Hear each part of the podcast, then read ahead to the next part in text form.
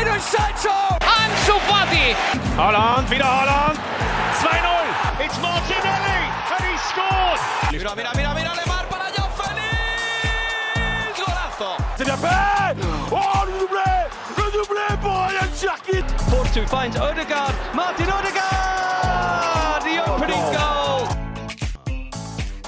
Bonsoir les amis, j'espère que vous allez bien, que vous êtes en forme, que votre début de semaine se passe bien. Ici, tout va pour le mieux. Honnêtement, euh, ravi de vous retrouver une nouvelle fois pour une émission euh, Formation FC avec un invité et surtout plein de thèmes super intéressants à évoquer avec lui, puisqu'il a été euh, voilà adjoint dans un staff d'un club de Ligue 1, mais c'est aussi une personne hyper passionnante qui est très intéressée par pas mal de choses dans, le milieu du, du football, notamment sur le développement individuel, sur la formation, mais également sur les coups de pied arrêtés, sur les phases type corner, coup franc. Donc voilà, c'est l'occasion petit peu d'en savoir plus. Je sais que vous êtes euh, assez friand euh, de ce type euh, d'invité, savoir un petit peu comment est-ce que ça fonctionne aussi au sein d'un staff, les coulisses d'un club, et lui aussi sa pensée. Voilà, on est là pour parler un petit peu de, de, vision, de tactique, donc ça va être hyper enrichissant. Je vois que vous êtes déjà quelques-uns sur le chat, il y a quelques fidèles au poste comme Rafik, Bertigno, Kenny Soa en plus, comme l'invité a été aussi au sein des Aiglons, ça va être intéressant. Donc n'hésite pas si tu as des questions, comme Soso Chat, comme Biggie Ben, comme Mich. Donc je vous salue.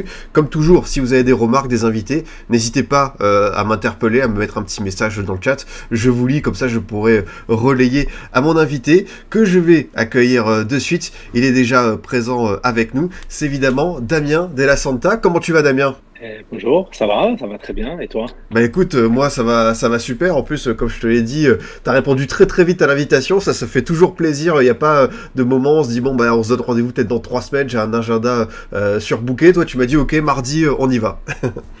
Il faut bien que c'est des avantages de ne pas avoir de club. hein. Comment tu t'occupes justement euh, en ce moment pour euh, comprendre un petit peu ton, ton, ton emploi du temps là que peut-être tu en recherche? Est-ce que tu lis beaucoup? Tu t'instruis? Comment est-ce que ça, ça ressemble à quoi tes semaines?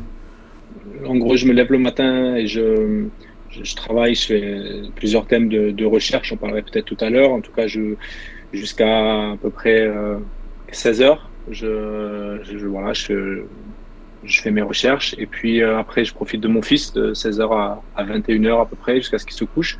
Et puis après, je retravaille le soir. euh, de 3 heures selon, selon mon état de forme. Et puis, euh, donc en fait, beaucoup de recherches et beaucoup de, de contacts, d'échanges avec des, avec des collègues. Justement, ce type de recherche, qu'est-ce que tu fais? Est-ce que tu, tu lis, tu regardes des documentaires, tu regardes des conférences? Et si tu peux donner quelques petits exemples de ce que tu es en train de, de regarder en ce moment?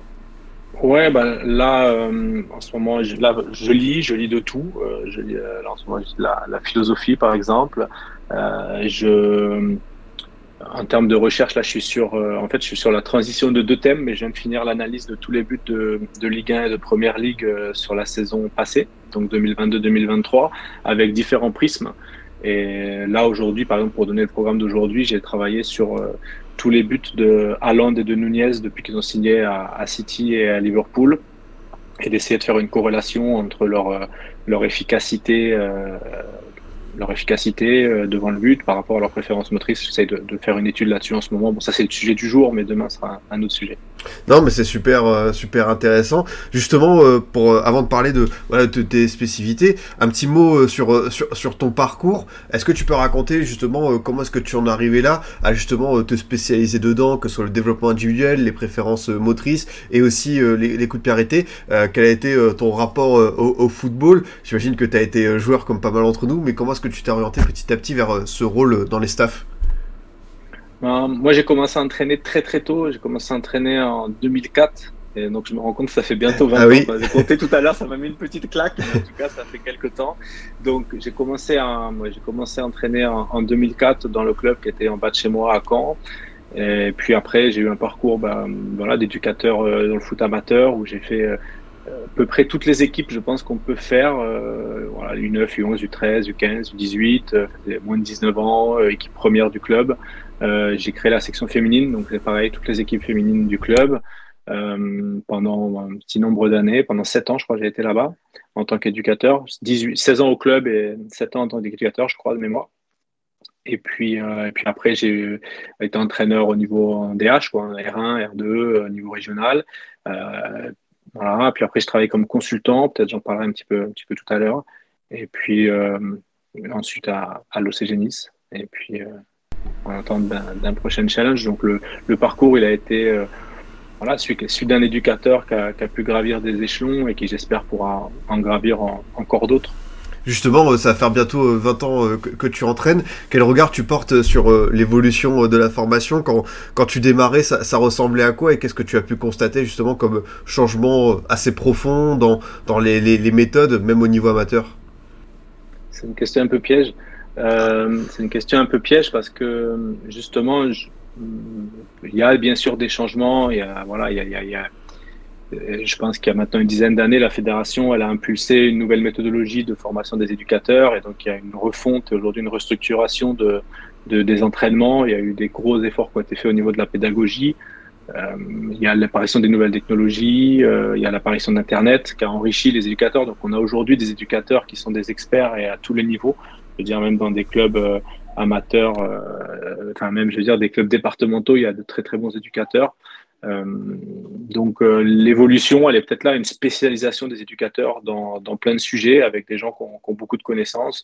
La passion, elle était déjà avant, mais aujourd'hui, il y avait peut-être une passion avant de d'encadrer des enfants, de faire jouer au foot des enfants. Aujourd'hui, il y a une vraie passion de, de, de transmettre euh, du contenu à de transmettre du contenu à des à, voilà, à des joueurs et du contenu de foot. Quoi. Il y a quelqu'un dans le chat qui a, qui a dit ton âge, 33 ans, c'est bien ça, Damien?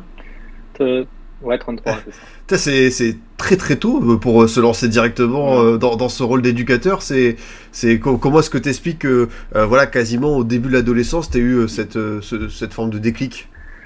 Bah, En fait, moi j'étais un passionné de foot, j'étais tous les jours, tous les jours, tous les jours au foot. même quand je jouais, je veux dire, j'allais jouer, j'allais voir les entraînements de toutes les équipes. Ma maison était à 200 mètres mmh. du stade, donc j'allais tous les jours, tous les jours. Et puis euh, et puis un jour, euh, le club m'a dit bah, plutôt que tu sois là, ça ne à rien, en des joueurs.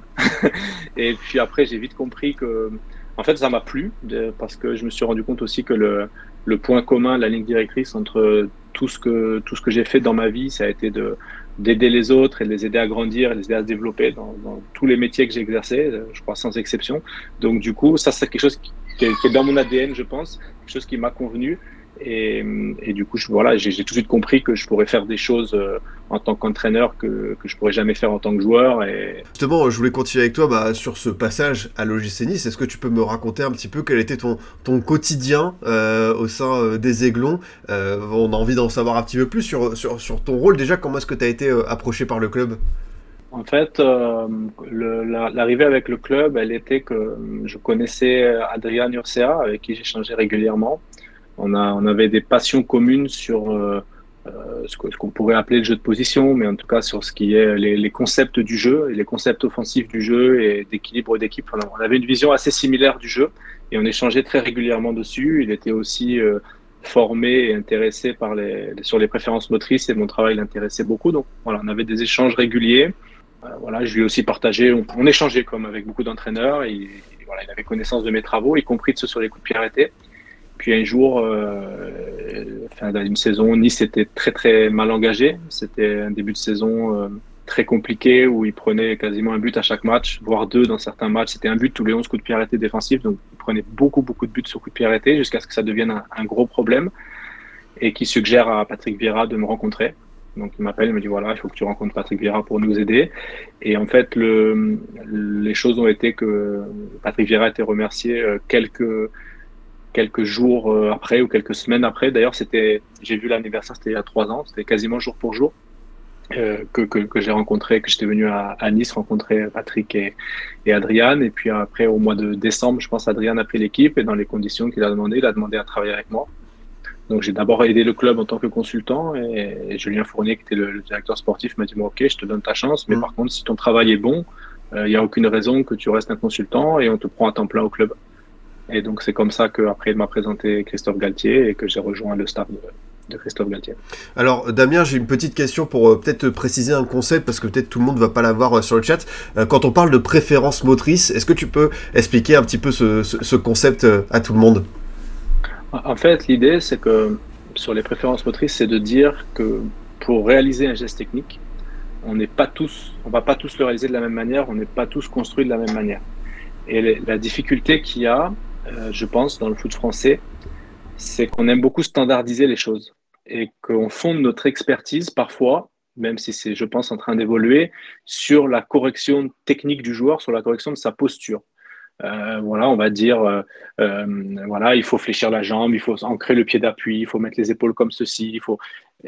Moi, je pense, par exemple, qu'il n'y a pas plus grosse connerie, pardon pour ce mot, mais que de dire un joueur a tiré au-dessus parce que il a les épaules en arrière ou, parce qu'il a les épaules en avant.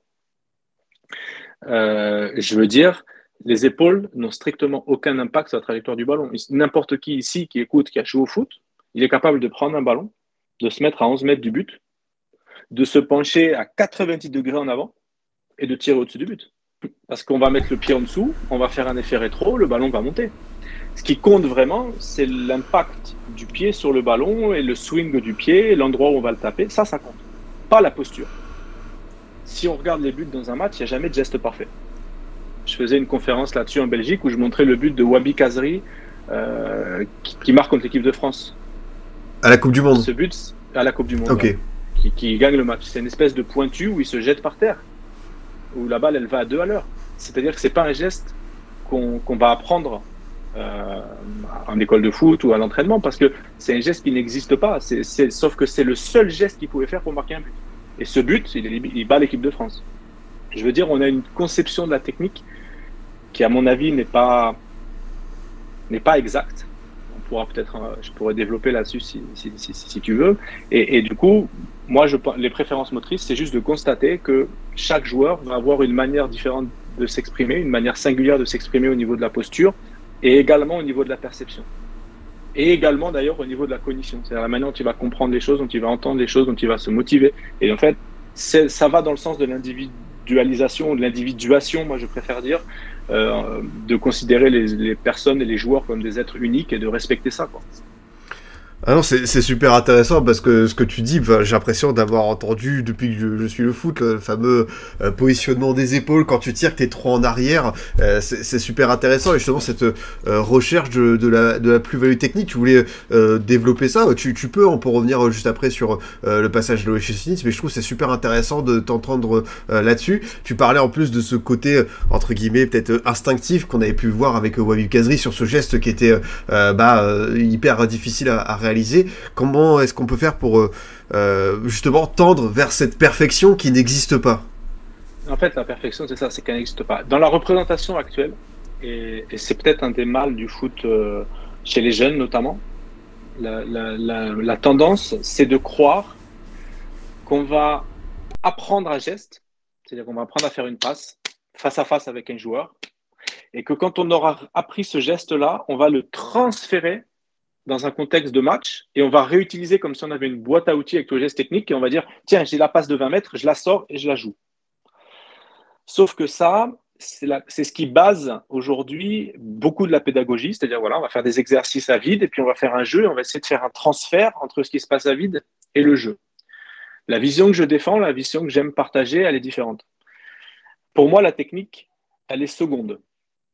Pas secondaire, seconde. C'est-à-dire que elle vient la technique, c'est la concrétisation euh, motrice d'une idée. Mais d'abord, il y a une intention.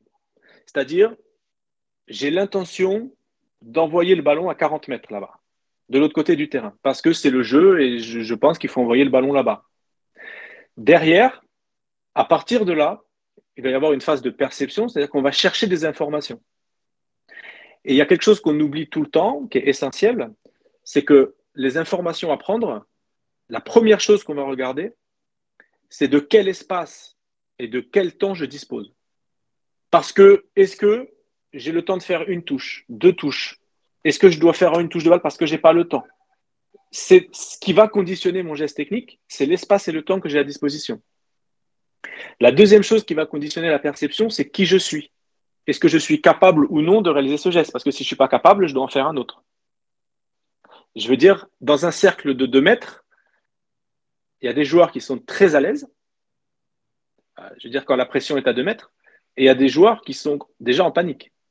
Donc, par rapport à ça, le choix va être différent. D'où l'importance de bien se connaître. Euh, j'aime rappeler cette définition de la perception, celle que j'utilise, c'est la manière dont on se projette dans son environnement. Je veux dire, c'est qu'est-ce que je peux faire? Là, qu'est-ce que moi, avec ce que je suis capable de faire, qu'est-ce que je peux faire? Et donc, par rapport à toute cette prise d'information-là, je vais proposer une réponse technique. Voilà. Mais peut-être qu'il y a un joueur qui va me courir dessus, que je vais être complètement en arrière, mais que je vais devoir quand même réussir à faire cette passe. Et, ce qui me semble important quand on forme des joueurs, c'est de se centrer non pas sur la manière de faire, parce que, un, elle est individuelle au joueur et deux, elle dépend du contexte, mais par contre, sur le résultat du geste. Parce que, par contre, c'est indéniable qu'un joueur qui veut prétendre jouer chez les pros, il doit être capable de réaliser cette passe de 40 mètres dans une contrainte espace-temps petite, avec un ballon qui monte pas trop haut et qui va suffisamment vite. Donc, sur la technique, pour moi, c'est pas la faculté à réciter des gestes qu'on a dans une boîte à outils, mais c'est plutôt la faculté à créer et à produire quelque chose euh, d'unique, mais qui va répondre à une intention, à un choix qu'on aura fait. Et donc pour cette raison-là, euh, il n'y a jamais, jamais, jamais deux actions similaires au foot. Par exemple, ça c'est quelque chose que j'ai partagé pour euh, le magazine de vestiaire, peut-être vous, vous, connaissez. Oui. Et c'est, je, je leur ai donné pour le, le prochain numéro sur euh, la spéciale Mbappé, par exemple. Ok. On se dit que à l'entrée de surface à gauche, là, c'est la spéciale Mbappé. Ouais. Sauf que on dit c'est toujours pareil. Au point qu'on dit que c'est la spéciale. Mais moi, j'ai mis 6 ou 7 images de match. Elles sont toutes dans le même carré, mais elles sont toutes différentes. Des fois, l'adversaire, il a 1 mètre. Des fois, il a 2 mètres. Des fois, on lui fait une passe. Des fois, on... c'est lui qui rentre en conduite. Des fois. Et, et ça, ça fait qu'en fait, le geste technique, il est toujours différent. Toujours différent. Donc, on ne peut pas dire que c'est toujours pareil, puisque tout est toujours différent.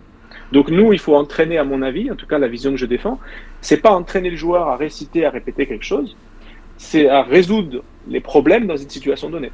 Et les problèmes seront toujours différents et imprévisibles. Donc, c'est entraîner le joueur à créer des réponses uniques à des problèmes. Bah écoute, c'est pas. C'est un avis, hein. Non, non, mais c'est mon avis. C'est voilà, c'est pas la vérité, mais c'est ce que je pense, c'est ce que je défends et ce que j'aime partager. On est, on est des privilégiés. On assiste à une conférence de Damien de la Santa euh, pour nous là sur sur Twitch. Donc euh, bah, non, mais c'est super intéressant ce que tu dis. Voilà, le chat se dit aussi la fameuse spéciale Thierry Henry, la fameuse spéciale euh, Roven. C'est vrai que chaque but va être va être unique. C'est ce que tu tu, tu tu défends. Enfin. Et chaque geste, chaque passe, chaque tout va être unique. Tout va être unique tout est toujours unique. Et d'ailleurs, c'est imprévisible, on ne peut pas savoir. Et c'est pour ça qu'on regarde les matchs. On ne sait pas ce qui va se passer. Sinon, on ne regarderait pas les matchs. oui, oui. Même, si même quand on sait que tu vas gagner, tu as envie de savoir euh, si Zaire Emery va mettre son premier but ou pas. Tu as envie de savoir qui va mettre le, combien on va en mettre. Tu as, as, envie de savoir qui va prendre un carton rouge. Qui... C'est ça qui fait qu'on a envie de regarder les matchs. Sinon, on ne regarderait pas justement, avant de revenir sur euh, cet aspect euh, formation, je voulais euh, en parler un petit peu plus de, de, ce que tu as pu connaître euh, à l'OGC Nice. Ton, ton, rôle précis dans un staff, pour, dans le staff des Aiglons, pour bien comprendre quel était ton, ton quotidien, quel était ton domaine d'intervention aux entraînements, tes rapports avec le coach, avec les adjoints. Comment est-ce que tu te positionnais? Le rôle précis d'un entraîneur adjoint, c'est d'aider le coach. Voilà. Donc ça, ça, ça c'est l'objectif mmh. précis. Après, c'est d'être capable de mobiliser ce que moi je pouvais lui apporter et surtout ce que lui voulait que je lui apporte. C'est-à-dire qu'en fait, c'est ça, c'est-à-dire qu'on est, pris, on, il nous confie des responsabilités euh, par rapport à ce qu'on peut lui apporter. Donc, euh, par rapport à, par exemple, moi j'étais embauché sur, mes, sur deux de mes axes de spécialité, c'est-à-dire à la fois sur le développement individuel des joueurs et sur les phases arrêtées. Le coach Christophe Galtier a, lui m'a utilisé à 90% du temps sur les phases arrêtées. Mmh. Donc mon quotidien était les phases arrêtées, même si j'ai aussi beaucoup travaillé sur le développement individuel des joueurs au travers des phases arrêtées. Euh, on a fait du gros travail de, de, de, de frappe, de, réception, de jeu de tête. On avait une particularité, c'est qu'on n'avait pas de frappeur euh, inné, donc il a fallu beaucoup travailler avec les, les frappeurs. Euh, donc c'était euh, la semaine type en fait, c'était de préparer le match. Donc moi j'avais la chance que le coach me donne une confiance euh, totale sur sur la préparation des matchs. Donc je donne à voilà à peu près, hein, c'est pas peut-être pas précis, mais début de semaine, ben, il y a l'analyse et le retour du match précédent, il y a le feedback aux joueurs, euh, le feedback au staff, au reste du staff, pour dire voilà ce qu'on a bien fait, mmh. voilà ce qu'on doit changer, voilà ce qu'on doit travailler cette semaine. Le lendemain ou l'après-midi ou le lendemain, il y avait la présentation de l'adversaire, donc l'analyse de l'adversaire, euh, le partage de ça au staff, la proposition de stratégie, la proposition de plan d'entraînement. Ensuite, on planifiait l'entraînement, Bien sûr, faut ben, voilà, faire les entraînements. Moi, je faisais beaucoup de travail vidéo, donc le retour vidéo aux joueurs, après que j'envoyais sur WhatsApp ou, que je, je faisais des, entretiens individuels avec l'iPad au vestiaire, tout ce genre de choses. Et puis arrive le match par rapport au choix du staff et du coach, et eh bien, affiner, préparer les stratégies défensives, offensives. Euh, L'idée, c'était pour moi de, de, de, construire quelque chose euh, de stable pour donner les outils aux joueurs. Voilà. Et peut-être après on parlera de, de, de, de la vision que j'ai un peu de ce métier-là, mais mmh. euh, je veux dire que c'était de, de, construire des choses, par exemple, pas de dire voilà l'adversaire fait telle combinaison, il faut défendre comme ça. C'est de, de, construire une intelligence des joueurs pour de dire parce que le but de l'adversaire c'est de nous surprendre. Donc on sait qu'on va être surpris. Donc de dire par exemple voilà nous ce qu'on veut c'est être prêt à toute surprise. Oui. Donc on va se préparer, on va s'entraîner à répondre à tous les problèmes qui peuvent nous poser. Et après, sur des choses fines et spécifiques, par exemple, euh, tu joues contre Bordeaux, qui met 7 ou 8 joueurs dans la surface de réparation, là les autres en mettent 5 ou 6. Euh, qui le plus petit joueur fait 1m85, 6. Là où moi, le 6e, 7e joueur, euh, c'est Melvin Barr par exemple, ou Youssef Attal qui, qui, ont une taille beaucoup plus petite. Donc comment on défend face à des grands, par exemple? Ça, c'est un problème qui arrive, qu'on anticipe et qu'on travaille la semaine. Euh, et puis après, bah, préparation du match. Euh, moi, j'avais pas fait, j'avais fait le choix de pas faire de causerie collective, donc causerie individuelle aux joueurs dans le vestiaire, transmission des consignes, régulation pendant le match par rapport aux changements ou s'il y a des problèmes particuliers, notamment sur les touches, parce que c'est là que c'était le plus, le plus important. Et puis, euh, et puis voilà. Et puis après, ça enchaîne. Et puis quand tu joues tous les trois jours, bah, c'est la même chose, mais en trois jours. Non, mais ça, c'est sûr. Il y a, y a, plusieurs questions qui viennent et je, je, je vois les, les, questions du chat. J'en ai pas encore sélectionné, mais ça va arriver. Moi, j'avais juste un truc que tu as dit sur. Il n'y a pas de tireur de coup de pied arrêté euh, inné. Justement, comment est-ce que tu as fait? Comment est-ce que vous avez fait avec le staff pour euh, en, en dégager un? Euh, Quels ont été euh, justement les, les, les, entraînements, les conseils pour réussir à avoir un, un tireur, euh, voilà, qui sort, qui sort un petit peu du lot? C'était de voilà d'identifier un potentiel, d'identifier un joueur qui avait envie de, de travailler. Après, euh, voilà, c'est le joueur en question avait fait beaucoup de progrès, mais il aurait fallu, je pense, un peu plus de temps pour mm. qu'on arrive à quelque chose de, de, de plus, plus stable encore. Donc c'est du travail. Après, il y a plein d'exercices. Hein. Euh, on travaillait une fois par semaine. Ce que la difficulté, c'est que la frappe de balle, on peut pas la travailler tous les jours. On peut pas la travailler trop près du match précédent parce que sinon il y a des risques de blessure. Donc on doit la, on doit la travailler à partir de J plus 4. Euh, donc on faisait une à deux séances par semaine. Euh, on peut pas dépasser les 12-13 frappes. Pareil, c'est par rapport aux, joueurs que c'était en question et par rapport aux contraintes un petit peu qui étaient fixées par le staff pour préserver la santé des joueurs. Donc la stratégie, ben, c'était de, justement lui donner les outils et lui donner les outils pour, euh, essayer d'atteindre les trajectoires qu'on souhaitait atteindre quoi tout simplement.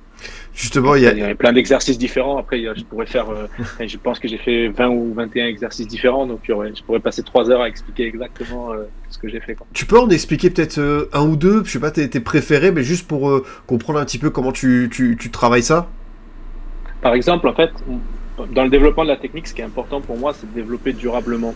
C'est-à-dire que c'est sûr que si je fais répéter que du corner à droite tout de suite, en fait, le joueur, au bout d'un moment, il va y arriver parce qu'ils vont faire 10 de suite, donc il va y arriver, il va m'en mettre 3, je vais être content, je vais dire bravo, j'ai bien travaillé. Sauf qu'en match, il n'en aura pas 9 avant pour s'entraîner. Donc, un des, un des jeux que j'aimais bien faire, c'est par exemple, je faisais un, je mettais vers le, à 30 mètres du but, je mettais un petit, euh, comme une, je mettais deux piquets avec un, fil au milieu, un, une bande, une corde, je sais plus comment c'était. Et en fait, je faisais un jeu où les il y avait deux joueurs qui devaient faire une bataille, une touche de balle l'un face à l'autre et le, le, ballon devait passer en dessous. Et celui qui ratait à mettre dans la porte ou dessus, il perdait. Et celui qui gagnait, ou celui qui perdait, je sais plus d'ailleurs, allait tirer soit un corner, soit un coup franc par rapport à ce que j'avais donné. Et donc en fait, il y avait une reproduction comme en match, c'est-à-dire une action de jeu, -hmm. hop, un temps mort, une course à faire de 20, 30, 40 mètres, placer mon ballon, et là, j'ai pas le choix, je dois réussir. Parce que si je le rate, je vais pas retirer tout de suite, mais je vais retirer dans 5 minutes, 3 minutes, etc. Euh, j'aimais bien faire cet exercice parce que du coup, il y avait moins de réussite à l'entraînement, parce qu'il n'y avait pas le temps de répéter, répéter, répéter. Euh, mais il y avait quelque chose, par contre, qui pouvait se produire en match. Parce que c'est ça, en fait, l'acquisition la, la, de la technique telle qu'elle soit, euh, telle qu'elle soit, c'est facile à l'entraînement de répéter un truc euh, non-stop. On va y arriver à l'entraînement. Mais on a dit tout à l'heure, par définition, en match, y a, ce qui va se passer, c'est imprévisible. Il n'y a jamais deux fois de suite la même action. Donc, si on considère que l'entraînement, c'est préparer au match, ben, il faut pas faire deux fois de suite la même action, sinon on ne prépare pas au match. Sinon, on prépare à l'entraînement. Nous, on est super contents parce que moi, je suis un super coach parce que les joueurs, putain, ils ont réussi à chaque fois à faire le geste, bravo, mais en match, il se passe rien. Donc, l'objectif, c'est peut-être de trouver des choses qui vont se transférer en match. Et donc, par rapport à ça, c'est peut-être de faire des choses, c'est ça qui se rapproche au match. Un autre exemple qui va dans le même sens, j'ai travaillé avec un groupe de trois tireurs de coups francs. Euh, pour donner des indicateurs de réussite. Par exemple, euh, Jordan Amavi, il était à 2 sur 10 ou 2 sur 8, de, 2 sur 10, le premier test, cadré sans gardien.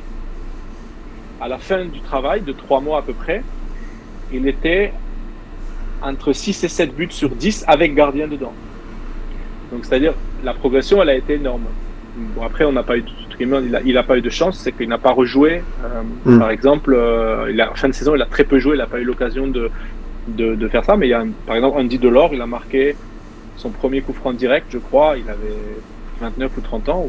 Voilà, il a marqué son premier coup franc direct, euh, la première balle flottante à cet âge-là. Bon, je savais pas que c'était la première, mais j'ai vu sur le, le, site internet. Donc, c'est-à-dire qu'on peut, ce que je veux dire, c'est qu'on peut acquérir des gestes techniques. Même à un âge avancé. Même à 30 ans, euh, Jordan, il a pareil, il a une trentaine d'années. Euh, c'est des joueurs confirmés, c'est des joueurs il y avait Mario Lemina qui fait aussi beaucoup, qui, voilà, qui ont un gros vécu, qui ont, une grosse expérience, et on peut vite progresser. Et par exemple, dans la méthodologie, on ne faisait pas deux fois de suite le même coup franc au même endroit, parce que sinon c'est trop facile. Sinon, on, regarde ce qu'on a fait juste avant, on corrige. Mais en match, il n'y a pas ça. Donc en fait, à chaque fois, on change d'endroit. Donc à l'entraînement, ça marche moins bien. Mais par contre, on est plus capable de s'adapter en match. Donc moi, l'idée dans mon entraînement, c'est pas de répéter des choses pour que les joueurs réussissent à l'entraînement, c'est de les habituer à résoudre des problèmes, à s'adapter à ce qui va se produire, parce que c'est ce qui se passe en match. En gros, c'est ça, si je résume en, en, une phrase.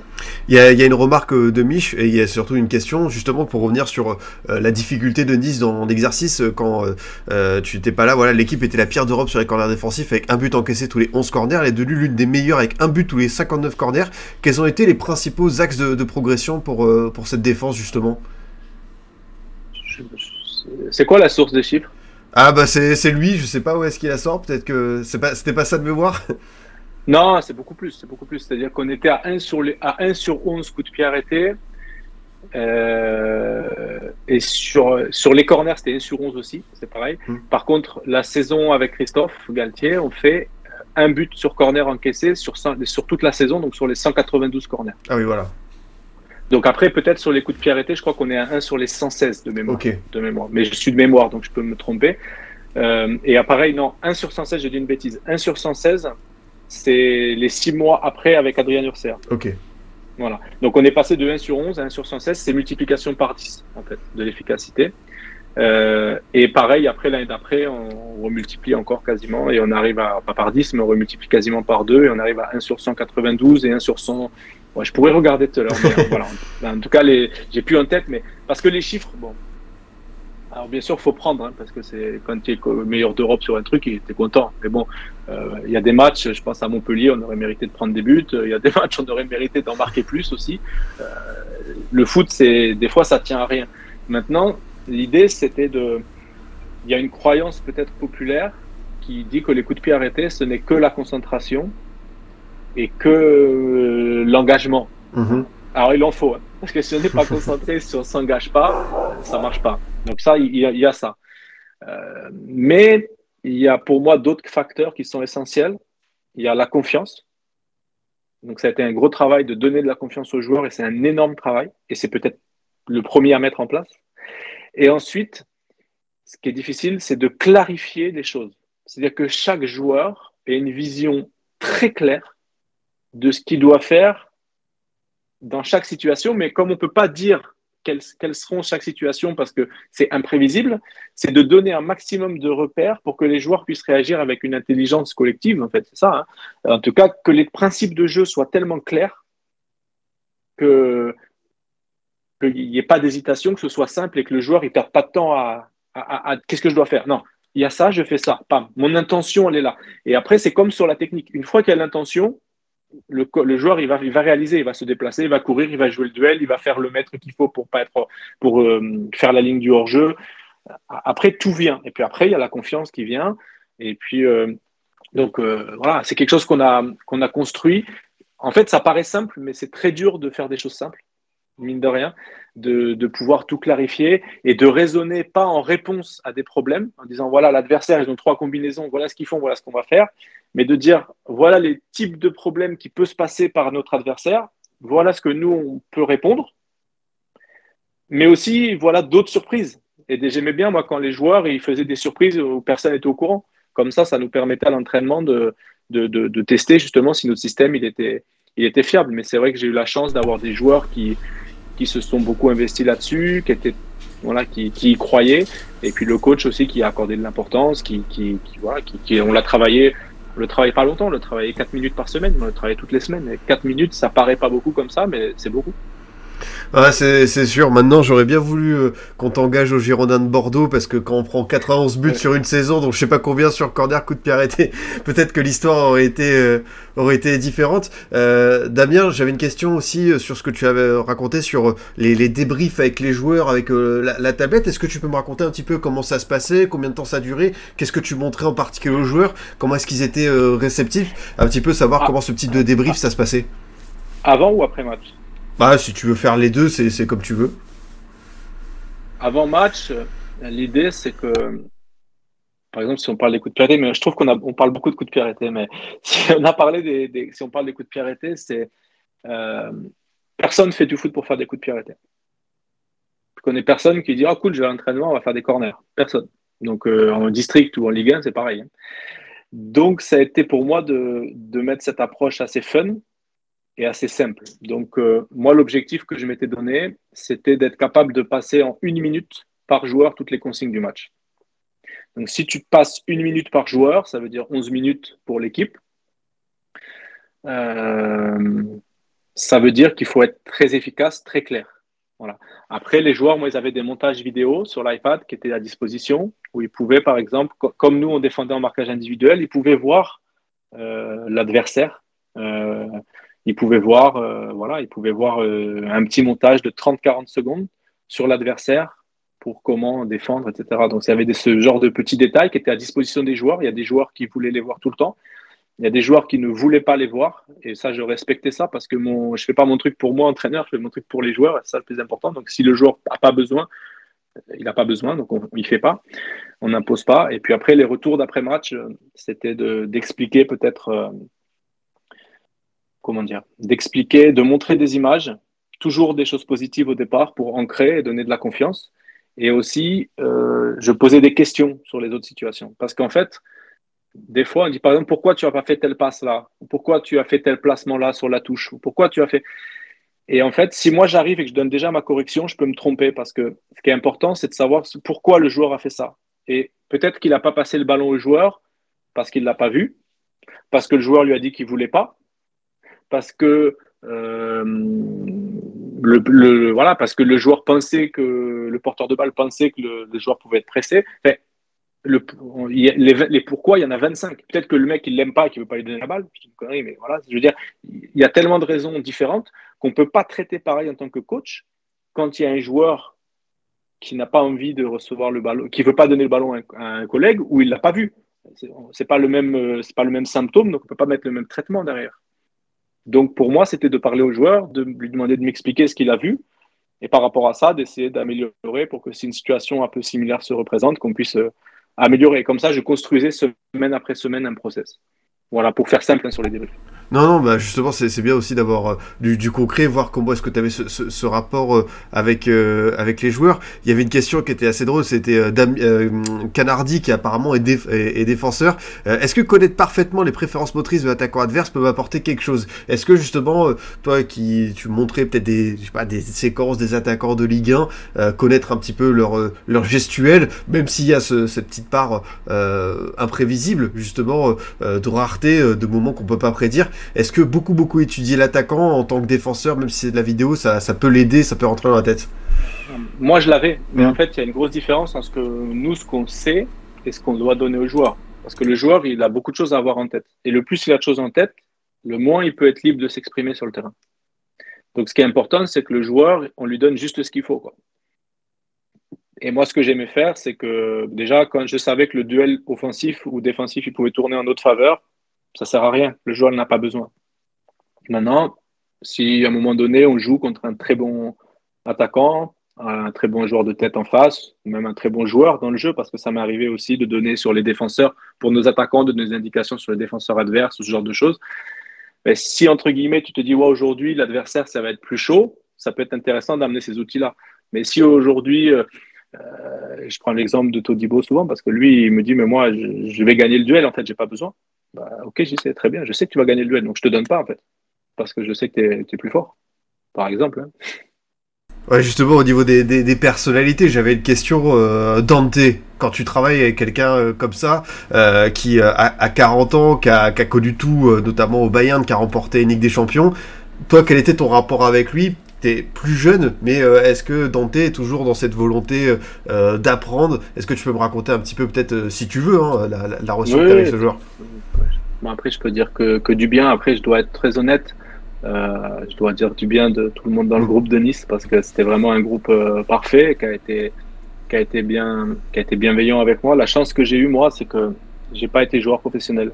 Donc en fait, ils ont tous fait plus que moi. Même celui qui a zéro minute de temps de jeu, il a fait plus que moi. Donc en fait, ma posture, elle doit forcément être différente euh, avec tous les joueurs que peut-être d'autres adjoints qui ont qui ont un nom qui les précède, on va dire. Moi, je dois prouver par ma personnalité et par mes compétences parce que mon nom, il évoque rien aujourd'hui. Euh, donc, euh, quelqu'un comme Dante, bien sûr, lui, c'est le summum parce qu'il a gagné la Champions League. Moi, c'est mon rêve, lui, il l'a fait.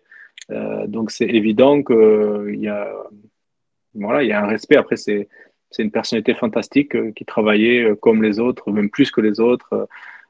il y a, je crois, je peux partager ça. C'est sorti sur les, vidéos, mais il y avait des reportages du club où on voit Dante et Todibo euh, qui, font du jeu de tête euh, avec moi, juste euh, en plus de l'entraînement comme ça.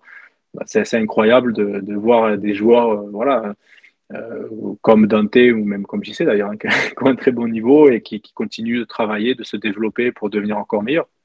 Donc c'est un état d'esprit oui, fantastique. Mais moi j'ai j'ai beaucoup écouté, euh, voilà, des, gens comme lui, comme Morgan Schneiderlin, comme des gens qui ont, des carrières qu'il faut respecter et qui ont énormément de choses à m'apporter. Moi, je les aidais à être meilleurs sur le terrain et eux, ils m'aidaient à, à, mieux comprendre le jeu aussi.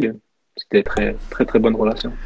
Par rapport à, ce rôle spécifique d'entraîneur sur, sur euh, les phases arrêtées, est-ce que tu penses que c'est euh, un, poste qui va devenir de plus en plus courant dans, le football? Est-ce que euh, bientôt on aura des adjoints spécifiques tout le temps ou est-ce que tu penses que ça va faire partie quand même d'un d'un rôle, d'un adjoint Mais est-ce que tu penses que vraiment on peut avoir que des adjoints à 100% qui sont sur les touches, les corners, les coups de pied arrêtés? Je crois que d'ailleurs c'est bah, à Liverpool, il y a un entraîneur dédié aux, touches. Est-ce que tu penses que c'est quelque chose qui va se, se normaliser dans le futur? En fait, je suis je suis un peu gêné par la question. Et, en fait, ce qu'il faut dire déjà, c'est qu'en Angleterre, il y a à peu près 15 équipes sur 20 qui ont quelqu'un qui est dédié à ça et qui, hmm. a, qui est peut-être plus spécialisé sur ça, ou en tout cas qui est dédié à ça. En France, à ma connaissance aujourd'hui, il n'y en a pas, même s'il il y a des gens qui font les coups de pied dans les clubs depuis 10 ans ou 15 ans. Maintenant, pourquoi la question, elle me gêne?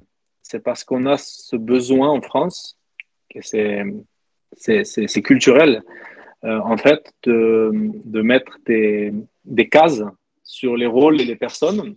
Et ce qui fait que aujourd'hui, on se dit, voilà, euh, un coach des coups de pied arrêtés, il faut quelqu'un qui soit spécialiste de ça et, il sait faire presque que ça, en fait. Et, et ça, ça enferme un petit peu euh, et ça risque peut-être de faire peur à certains clubs. Maintenant, ce qui est certain, c'est que les clubs, à un moment donné, en France, je ne sais pas quand, seront obligés d'investir sur des, je, vais dire le gros mot, mais des départements coup de pied arrêté. Après, ça peut être un analyste, simplement. Ça peut être euh, euh, peut-être simplement du matériel, ça peut être peut-être du temps d'entraînement. Mais les clubs seront obligés, à un moment donné, quand les premiers clubs auront pris le virage, les autres seront obligés. En première ligue, ça allait très vite. Il y a au début un ou deux clubs puis 5. Et en fait, il y a eu tellement d'écart que tous les autres ont été obligés de faire pour pas se faire euh, dépasser. Les structures, elles sont différentes. Il y a des fois, c'est que des analystes. Il y a des fois, c'est la plupart du temps, c'est un coach et un analyste. Maintenant, la première ligue aujourd'hui est tellement en avance sur la Ligue 1 à tout point de vue. Est-ce que c'est le prochain changement? Je ne sais pas. Je sais pas. Ouais, toujours, toujours dur de, de prier ça. Je voulais pas que ce soit une question piège et tout, mais c'est bien que tu le dis justement, faut pas mettre les, les gens dans les cases parce que euh, c'est ce que tu me disais, toi. T'as peut-être eu, euh, tu veux pas qu'on te présente justement comme un coach qui est en ça. Tu es aussi dans le développement individuel, euh, Damien, et t'as pu le dire en introduction de l'émission, on va y venir. Il y avait une question qui était assez intéressante, je crois qu'elle est revenue à deux, à deux reprises. Euh, il y a pas mal de, de, personnes qui voulaient savoir, bah, notamment Biggie Ben, si dans ton travail, dans ton influence, tu t'inspirais d'autres sports. Est-ce que tu es dans la pluridisciplinarité? Est-ce que tu regardes ce qui se fait, voilà, en, en, basket, en hand, en volley, sur les préférences motrices, je sais pas, mais est-ce que tu regardes à côté pour améliorer euh, les, les, les, joueurs avec qui tu as pu euh, travailler? Un peu, mmh. un peu, mais je ne l'ai pas fait beaucoup. Mais par exemple, je sais qu'à un moment donné, à Nice, j'ai travaillé sur le démarquage et je me suis inspiré du basket, par exemple. Voilà. Mais euh, j'aimerais prendre le temps d'avoir des gens euh, euh, voilà, qui, qui, du rugby, euh, j'ai contacté l'entraîneur de l'équipe de France de futsal pour qu'il me parle, etc. J'aimerais prendre le temps, mais pour l'instant, je l'ai assez peu fait. Par contre, euh, je m'inspire de beaucoup de choses, mais pas forcément que, que des autres sports. Des fois, l'inspiration, elle peut venir de, de plein d'autres choses. Ah, le, le, le, futsal, justement, il y a, y a Youssouel qui dit que c'est très à la mode. Toi, quel est ton, ton regard là-dessus? Est-ce que c'est quelque chose qui va encore se, se, se, développer aussi les passerelles avec les clubs de foot à 11 je pense, franchement, je, après, c'est peut-être, je suis un novice, mais je pense que c'est un autre sport. Mm. Pour moi, ça, ça, c'est un autre sport. Donc, je, je c'est, c'est tout aussi bien. Hein, je dis pas bien plus ou moins bien, mais c'est très différent. Je pense qu'on peut être un excellent joueur de futsal et mauvais en herbe et l'inverse. Je pense. Et quand je vois les tournures que ça prend tactiquement, c'est aussi différent. Par contre, on peut prendre des idées des uns et des autres. Ça, c'est certain. Oui, ça, j'en suis, euh, j'en suis convaincu. Euh, pour refermer peut-être euh, la, page coup de pied arrêté, justement, je vais prendre cette photo. Je sais pas si tu vois qu'elle s'affiche, mais tu as rencontré euh, Juninho et je voulais savoir. Qu'est-ce que ça fait de rencontrer Monsieur Monsieur Coufran Est-ce qu'il t'a raconté deux trois anecdotes? Bon après peut-être que ça, ça, a évolué depuis son époque, mais quelle a été un petit peu la, la, teneur de l'échange? Non, Juninho il c'est lui qui m'a. Un jour, on m'appelle, j'étais à la maison, et il me dit Bonjour Damien, c'est Juninho, est-ce qu'on peut se rencontrer Bien sûr, je viens à Lyon demain. le lendemain, j'ai pris le TGV, j'étais à Lyon. Et c'était très intéressant l'échange. Et, et, ce qui était intéressant, c'est que j'ai pris, je ne veux pas partager l'anecdote, mais j'ai pris un énorme risque parce que je lui ai dit quelque chose qu'il n'avait jamais dit avant par rapport à ses préférences motrices, sur sa motricité. Et je lui ai dit À mon avis, tu fais ça, ça, ça il s'est mis à sourire, il a dit oui, tu as raison, mais je n'ai jamais dit. Donc ça, avait été pour moi quelque chose d'assez fondateur, d'être validé, que mon travail soit validé par lui, euh, en disant, bon voilà, si lui valide mon travail, je pense qu'il y en a d'autres qui vont le valider. C'était une époque où j'étais consultant, j'avais pas encore euh, eu de poste dans un mm. staff, et je sais que lui avait un intérêt, euh, même pour que, pour que je rejoigne le club là-bas, même si c'était pas le bon contexte, c'était pas le bon moment, mais c'est quelque chose qui l'intéressait. Là, c'est vrai que tu as, été annoncé euh, à, l'Olympique lyonnais. Euh, euh, voilà, on espère que pour toi, un jour, tu retrouveras un, staff. Damien, pour continuer la discussion, on va rentrer peut-être plus dans la partie développement individuel. Est-ce qu'on met les pieds dans le plat? Mais moi, j'ai envie de savoir tout simplement quel est ton regard, toi, sur la formation française? C'est vrai qu'aujourd'hui, on valorise euh, énormément les jeunes qui sortent euh, de, nos clubs, de notre formation, ils s'éclatent euh, à l'étranger. Peut-être que tous les résultats sont pas parfaits en équipe de jeunes, mais généralement, quand on arrive, ça arrive en Ligue 1, dans les grandes compétitions, on peut quand même se dire que nous, on a un vivier qui est, qui est de qualité. Toi, quelle est ton, ton, ton opinion là-dessus? Non, il y a ce qui est indéniable, c'est que elle produit. Ce qui est indéniable, c'est qu'il y a des joueurs, c'est qu'il y a beaucoup de joueurs qui sortent, c'est qu'il y a beaucoup de très bons joueurs. Ce qui est indéniable, c'est que hum, aujourd'hui, tu es l'équipe de France A, tu peux jouer avec ton 6 ou 7e attaquant en finale de Coupe du Monde et il peut te faire gagner le match. Tu peux faire un 11 avec tous les joueurs qui sont pas dans le groupe. Je pense, euh, je dis pas les remplaçants, hein, je dis pas dans le groupe les Benzema, N'Golo Kanté, Pogba. Je pense que tu fais au moins un quart de finale de Coupe du Monde. Donc, tu as quasiment trois équipes de haut niveau. Donc, sur le fait que les joueurs émergent en France et que le système permet aux joueurs d'émerger, il n'y a rien à dire. Et ça, c'est important. Après, le système produit des joueurs avec certaines forces et certaines faiblesses. Là, je suis allé passer deux jours en Allemagne, par exemple, et dans un club de deuxième division. J'ai assisté aux entraînements et je vois des jeux réduits au départ. Et je dis, mais c'est quoi ces joueurs? Ils sont nuls, en fait. C'est-à-dire que l'intelligence individuelle avec le ballon était catastrophique. Quoi. Et tout d'un coup, il les passe sur un 11 contre 11, transformé. Transformé. C'est-à-dire qu'on avait des joueurs, on avait une équipe de très haut niveau. D'ailleurs, ils sont dans le très très haut du classement en, deuxième division allemande. Et je fais ce constat que j'analyse, je prends du recul, et en fait, le système allemand fait que les, les, les coachs il y a un système de promotion interne des coachs. C'est-à-dire que là-bas, si tu réussis à faire quelque chose avec les 19 ou la réserve, tu passes chez les pros automatiquement. C'est-à-dire que les, tu, as une promotion, tu pas les 17, tu as la réserve. Si tu réussis, hop, tu passes adjoint ou entraîneur chez les pros. Et si tu es un bon adjoint, tu passes chez les pros. C'est-à-dire que le, système est comme ça. Ce qui fait qu'il y a énormément de jeunes entraîneurs, beaucoup en Allemagne, qui peuvent accéder au, au rôle. D'ailleurs, là, j'ai vu, ils ont embauché une femme comme adjointe des hommes parce qu'elle avait la réserve ou les 19 ans, je ne sais plus, elle a performé, donc ils l'ont montée. Ce qui fait qu'en fait, les coachs ont intérêt à ce moment-là d'avoir des équipes et d'entraîner leur équipe comme si c'était l'équipe A, puisque leur but, c'est de se faire, euh, euh, repérer pour l'équipe A. Et donc, en fait, ça donne des équipes qui sont très, très organisées, qui sont tactiquement vraiment très, très fortes. La culture française, c'est qu'on développe des joueurs, et quand on développe des joueurs, on veut développer des joueurs complets. Et en effet, quand on a des joueurs complets, bah, tu les mets dans une situation de jeu réduit ou autre, ce qu'ils font, c'est exceptionnel. Maintenant, on a plus de retard dans le foot français en général, euh, bah, dans l'intelligence de jeu à 11, quoi. Dans le foot à 11, dans l'intelligence du jeu à 11, il y, a quand même un peu de retard. Donc, moi, la formation française, je voilà, suis personne pour donner un avis dessus. Après, euh, ma vision de la formation ou de trois choses que je peux dire sur la formation, c'est que c'est une vision moi qui est en marge. C'est-à-dire que voilà, moi, ce que je pense, c'est pas forcément partagé. Je sais pas si c'est pertinent ou pas, mais bon, c'est mon avis, donc euh, je, c'est comme ça. Mais je, n'aime pas cette opposition, par exemple, entre gagner des matchs et faire de la formation. Ouais, mais moi, je regarde pas le résultat, euh, je fais de la formation. Pour moi, c'est pas une phrase qui a du sens parce que former, former, ça veut dire préparer quelqu'un à occuper une fonction sociale. Donc, en, l'occurrence, former des joueurs de foot, ça, veut dire préparer les gens à devenir joueurs de foot. Quand tu arrives chez les pros, euh, tu dois gagner.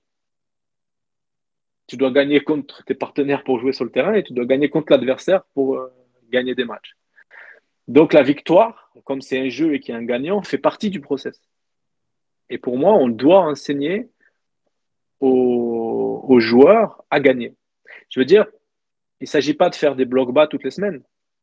Mais un joueur qui n'aura jamais fait un bloc bas de toute sa formation et qui, pour sa première entrée chez les pros, pour X ou Y raison, doit rentrer, il reste cinq minutes à jouer et doit jouer en bloc bas, et s'il n'a pas vécu ça au moins une fois ou deux fois ou trois fois ou quelques fois avant, il n'est pas prêt à, jouer ce rôle-là. Ça, ça me paraît important. Il y a ce côté, euh, voilà, il y a vraiment ce côté-là qui, me paraît essentiel. Après, ma vision de la formation, et là, je ne dis pas forcément, je ne fais pas de référence forcément au foot français, hein, je ne veux, pas, que mes propos soient mal interprétés, mais je pense qu'il y a une vraie différenciation, en tout cas à faire dans la manière dont on aborde les choses, entre former les gens et formater les gens. Former les gens, je l'ai dit tout à l'heure, c'est les préparer à occuper un rôle formater, c'est, il y a une notion de standardiser derrière, c'est-à-dire faire rentrer les joueurs dans un format. Bah, un milieu de terrain, normalement, ça fait ça. Un gardien, ça mesure tant et ça fait ça. Un latéral, ça fait ça. Et en fait, il y a des exemples qui nous montrent tous les jours que le foot, il peut être réinventé et que tu peux être latéral et jouer numéro 10 comme, euh, comme euh, Zinchenko, ou tu peux jouer 6 comme Zinchenko dans l'animation offensive, que tu peux être attaquant comme Kaya Vert et te retrouver à, à occuper le poste de latéral gauche comme euh, avec l'équipe d'Allemagne la semaine dernière. Et en fait, moi, ma vision, c'est de permettre au joueur de devenir la meilleure version de lui-même. Voilà. Donc, c'est-à-dire que si le joueur il est atypique, ben, il est atypique. Si le joueur il dribble, eh ben, il va continuer à dribbler parce que il faut pas me faire croire que Messi à 8, 9 ou 10 ans, il driblait pas. Hein. Il faut pas me faire croire que Mbappé à 12, 13, 14 ans, il ne servait pas de sa vitesse. C'est pas vrai. Donc, c'est-à-dire que les joueurs aujourd'hui existent par rapport à une force. Donc, pour moi, il s'agit de développer cette force, d'appuyer dessus, euh, de leur donner aussi peut-être la volonté d'être acteurs un peu de leur rôle et qu'ils puissent, euh, euh, comment dire, que les joueurs puissent aussi peut-être choisir un peu ce qu'ils veulent développer, ce sur quoi ils veulent mettre le focus. Et puis, à un moment donné, la réalité de la compétition, elle les rattrape. C'est-à-dire qu'un joueur qui a mis le focus que offensif, mais qui ne joue pas parce qu'il ne sait pas défendre, mais qui lui manque que ça pour aller chez les pros parce que à un moment donné, sinon il, a tout le reste. Ben, je suis sûr que si c'est, écoute, si tu apprends un peu à défendre, tu vas aller chez les pros, c'est lui qui va demander à apprendre à défendre. Et peut-être que là, il y a des choses à, il y a des pistes et des choses à faire pour, euh, pour l'avenir parce que moi, je vois trop souvent dans les équipes de jeunes euh, c'est de là d'ailleurs que m'est venue un peu l'idée du développement individuel des joueurs, c'est que le coach euh, passe le temps de son action à, s'occuper des joueurs pour qu'ils deviennent aussi forts que le meilleur joueur du groupe. Ça a deux incidences. Ça veut dire que du coup, on va donc le troisième, quatrième, cinquième, cinquième joueur, on va les aider. Allez, travaille pour regarde l'autre, c'est le meilleur de l'équipe. Il faut que tu arrives à son niveau. Si tu arrives à son niveau, tu es le meilleur de l'équipe, donc tu seras à un bon niveau. Et en fait, euh, qui se passe, c'est que la, raison d'être de la formation, en tout cas au sens du club professionnel, sa première raison d'être, c'est d'alimenter des joueurs pour l'équipe professionnelle. Et l'équipe professionnelle, il y a trois joueurs qui vont signer, peut-être deux ou trois dans l'année. Donc en fait, la raison d'être de tout le centre de formation, ce sont ces trois joueurs-là. Et à mon sens, il y a beaucoup à gagner à miser beaucoup sur ces trois joueurs-là. Ça ne veut pas dire qu'il ne faut pas s'occuper des autres, ça ne veut pas dire qu'il faut les délaisser, ça ne veut pas dire qu'eux, à un moment donné, ne vont pas devenir les meilleurs joueurs. Hein. Mais le constat, c'est qu'il y a beaucoup de jeunes joueurs qui arrivent, qui ont été les meilleurs de leur génération parce qu'ils sont plus techniques, plus rapides, plus forts, plus intelligents, plus tout. Et quand ils arrivent dans le groupe pro, dans le vestiaire pro, avec des mecs qui ont beaucoup plus d'expérience, un peu plus âgés, etc., en fait, ils se retrouvent qu'avec des meilleurs. Et là, leur point fort, souvent, il ne suffit pas. Et donc, c'est quelles sont les stratégies? Aujourd'hui, pour moi, le challenge dans la formation des joueurs, c'est quelles sont les stratégies pour que ton top 3 ou ton top 4 du centre, soit top. Mais pas que par le surclassement, par aussi le, le, développement de, nouvelles ressources. Et ça, ça me paraît être un des challenges importants. Non, mais ça, c'est un discours qui est, super euh, passionnant. Et moi, moi, moi je, l'entends en plus. Et euh, justement, dans un sport euh, collectif, Comment est-ce que tu perçois ce développement individuel? Comment est-ce que tu arrives à, entre guillemets, modeler le jeune joueur pour justement ce que tu as dit? Et la notion a été super intéressante entre former et formater. Comment est-ce que tu fais pour euh, l'accompagner vers ce fameux euh, niveau professionnel où il doit être euh, prêt à rentrer dès 17, 18, 19 ans? Toi, tu as parlé, tu as utilisé le mot modeler. Hmm? Le modeler, ça, pour moi, c'est presque dans le vocabulaire de, du standardisé. Oui. En fait. Et c'est, tu vois.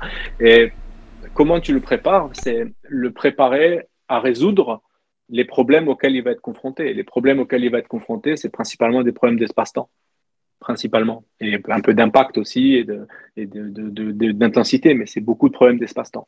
Donc, c'est de le rendre capable de faire ça, de lui donner la possibilité d'exprimer ses forces, parce que s'il est joueur, c'est qu'il a des forces, euh, d'exprimer ses forces sous cette fameuse contrainte d'espace-temps je pense que le, fait aussi d'accompagner le joueur à mieux se connaître, savoir exactement comment je fonctionne, qu'est-ce qui me qu'est-ce qui me transcende, qu'est-ce qui me met sous stress, qu'est-ce que je suis capable de faire, qu'est-ce que je sais faire, qu'est-ce que je ne sais pas encore faire. Le fait de bien se connaître, ça aide aussi le joueur à développer la confiance en soi, ça aide aussi le joueur à faire les bons choix sur le terrain. Donc après, la préparation, elle se fait là. Mais après, le développement individuel des joueurs, il peut se faire avec des joueurs de 40 ans. tu, l'as dit, il n'y a, pas d'âge pour progresser. Il y avait une question de Poliox, justement. Euh, pour toi, quelle est la qualité la plus dure à développer chez un joueur? Entre la technique, le physique, le sens tactique ou le mental? Va, va, Vaste sujet, hein, j'imagine. Non, mais je, je me pose la question de cette séparation. Ok. Parce que par rapport à l'explication, par exemple, que j'ai donnée tout à l'heure, tu ne peux pas dissocier la technique de la tactique. Puisque la technique, elle vient secondaire à un choix. Et le choix, c'est la tactique. Ce qu'on appelle sinon, c'est de la maîtrise du ballon. Mais la maîtrise du ballon, ça ne sert pas à grand-chose au foot. Enfin, c'est important d'en avoir une. Je veux dire, c'est pas ce va, ce qu'on entend par la technique d'un joueur, c'est le joueur qui va être capable de, qui a une possibilité de faire une reprise de volée, c'est le joueur qui est capable de sortir le geste qui va faire que la balle elle va aller dans le but et pas dans la tribune. Donc, en fait, on peut pas, pour moi, on peut pas différencier tout parce que c'est pareil. Euh, euh, le physique et la tactique, c'est lié parce que si tu fais des bons choix, que tu te places bien, tu vas plus ou moins courir. après, le mental, le caractère, c'est peut-être ça qui est plus dur à développer, mais, mais en même temps, tu trouves aussi des stratégies. À partir du moment où la personne a envie d'être là et envie de réussir, tu trouves des stratégies et des moteurs. Donc, j'ai un peu de mal à répondre à la question pour être, pour être tout à fait honnête. Après, je pense que ça dépend aussi des gens.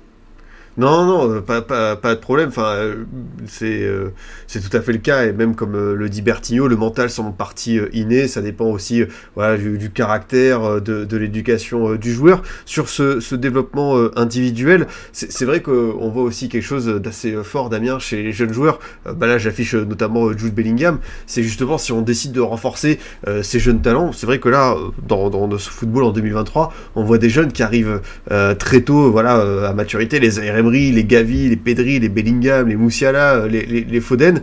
Euh, toi, quel est ton, regard là-dessus et euh, justement comment les accompagner? Là, on parle de joueurs euh, qui, justement, à mon avis, le point commun qu'ils ont, c'est que quand ils étaient en équipe de jeunes, on les a souvent laissés tranquilles.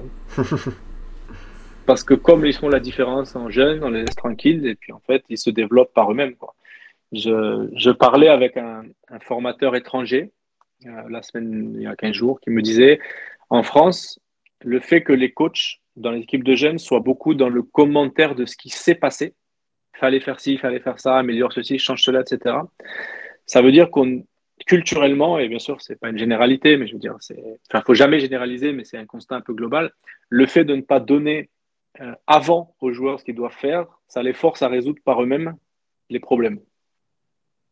Et ça, vu de l'étranger, c'est ce qui fait qu'en France, on a des joueurs intelligents. Ah, Parce que le constat, par exemple, le parallèle avec l'Allemagne, c'est de dire qu'en Allemagne, comme on donne tellement de tactiques et on dit tellement aux joueurs ce qu'ils doivent faire, qu'ils exécutent et qu'ils réfléchissent pas. Et donc, ils n'ont pas de problème à résoudre. Et donc, euh, entre guillemets, l'interventionnisme des coachs, mais après l'action, le, le, côté un peu commentaire ou même analyse, mais en poste, en fait, a de gros avantages c'est qui permet aux joueurs de se débrouiller par eux-mêmes quand il faut résoudre un problème. Et, jouer un match de foot, c'est que résoudre des problèmes. C'est comment je vais aller marquer le but par rapport à l'adversaire qui me gêne. Et je ne peux pas savoir ce qu'il va faire. Donc, je vais essayer de trouver des choses pour, pour, bah, pour me sortir de sa pression, pour trouver un espace, pour, c'est une sorte de, je sais pas comment dire, de, dilemme entre justement le laisser tranquille parce qu'il est tellement bon, il est euh, voilà surclassé, il est en avance sur d'autres, et, en même temps euh, euh, faire tu sais, cette bascule vers le, monde professionnel justement.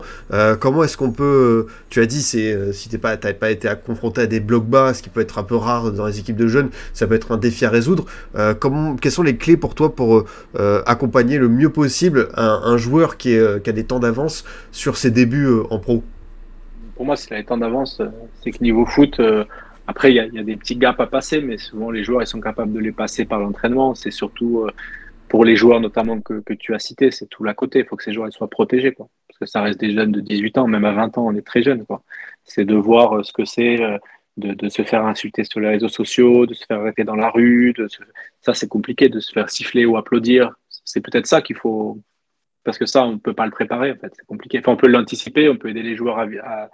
mais euh, on ne peut pas simuler ça. C'est compliqué quand même. Donc, euh, accompagner les joueurs à qu'ils soient bien entourés. Peut-être là, les joueurs, c'est le rôle des joueurs de 25 ou 30 ans dans le vestiaire aussi, de dire Coco, euh, reste sur terre, on va t'aider, paye pas attention à ça.